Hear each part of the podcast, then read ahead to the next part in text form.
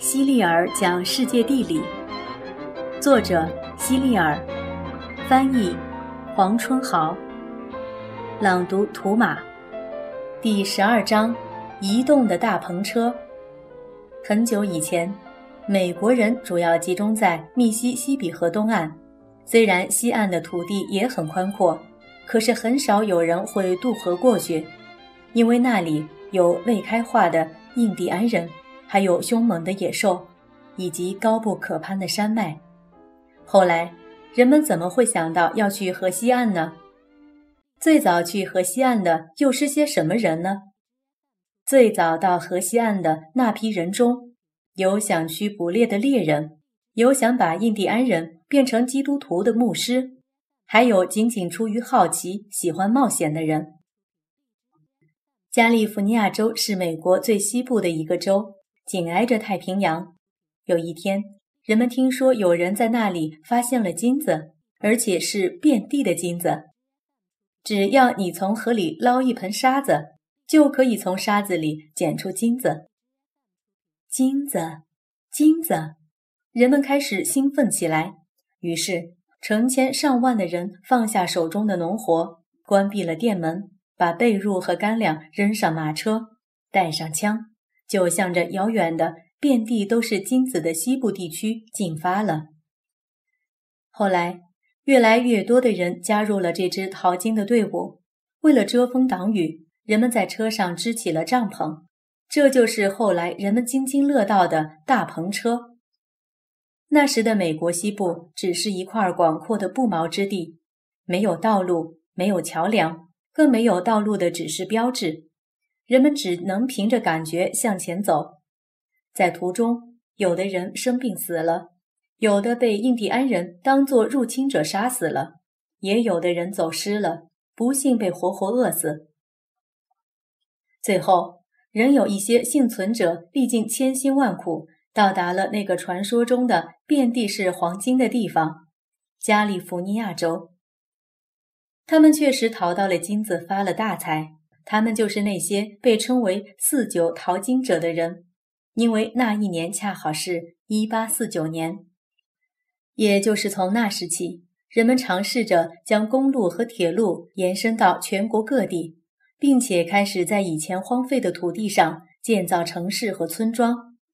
只是印第安人遭了殃，白人疯狂地侵占他们肥沃的土地，补偿给他们的却是一些非常贫瘠的土地。因为这些贫瘠土地是专门留给印第安人的，所以也叫预留地。这和我们在电影院里碰到的预留座位是一样的，那是电影院专门为某些观众留下的。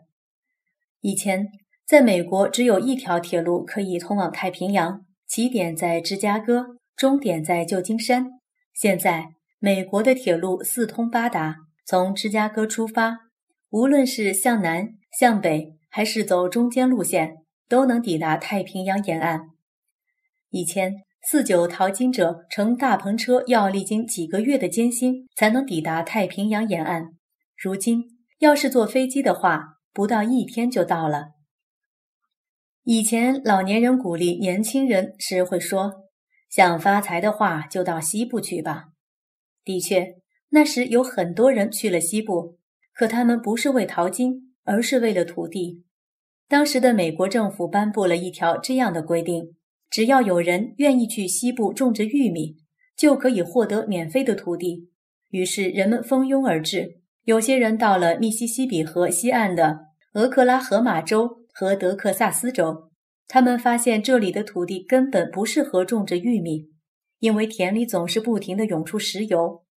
这些石油不仅阻碍了农作物的生长。还污染了当地的水，导致马、牛等家畜找不到水喝。于是，人们纷纷放弃了这里，搬到了其他地方。你知道世界上一共有哪三种油吗？植物油、动物油和矿物油。你玩过那个叫做“动物、植物和矿物”的游戏吗？那实在是个很有趣的游戏。在游戏里，需要有一个人来扮演老人。他的职责是发号施令。老人说植物，你就得在他数到十之前说出一种植物的名字。任何植物都行，可以是土豆、番茄，也可以是黄瓜等等。老人说动物或矿物时，游戏规则也一样。当然，这个游戏里提到的矿物，仅仅是那些除了植物和动物以外的东西。如果在数到十之前你还答不上来的话，那就要受到惩罚。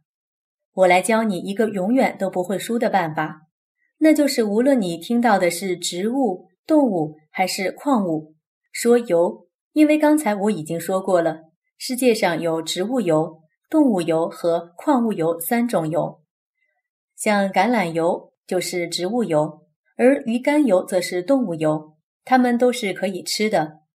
岩石里流出的矿物油却不能吃，但有其他的用途。矿物油可以用来做燃料。人们发明了汽车后，就从矿物油中提炼出汽油，用来作为汽车的燃料。现在人们发现矿物油的用途很多。它可以被制成很多产品，比如说药物、燃料和香水等等。后来人们才意识到，这些矿物油蕴藏着巨大的商机，是可以让他们发大财的，没准儿比淘金子赚的钱还要多呢。于是人们就挖了很多油井，从这些油井里开采矿物油。有些地方没有挖油井，但是矿物油自动的喷了出来。人们把这种自己喷出矿物油的地方叫做自喷井。这种从岩石中喷涌出来的矿物油，就是我们今天所说的石油。顾名思义，石油的意思就是石头中的油。沿着美国中部的铁路线出发，穿过有着玉米州之称的艾奥瓦州，再穿过内布拉斯加州，继续向前，你会发现地势越来越高。接着。你会到达科罗拉多州，科罗拉多是以西班牙语命名的，意思是红色。科罗拉多州位于落基山区，首府是丹佛市。从丹佛到芝加哥和到太平洋的距离相差无几。如果你心肺功能很强，自己又非常喜欢登山，可以从丹佛附近出发，登上北美的第二高峰——派克峰。派克是第一个尝试登上这座山峰的人，虽然他中途放弃了，但人们还是以他的名字来命名这座他曾经登过的山峰。派克在登山途中放弃是迫不得已的，因为在那个时候登山的装备非常简陋，要想登上派克峰这样的高峰确实很难。现在每年都有成千上万的人登上山顶，他们还在登山的途中举行比赛。看谁最先到达山顶。派克峰的山势很陡，顶部一年四季都被白雪覆盖，而且空气很稀薄。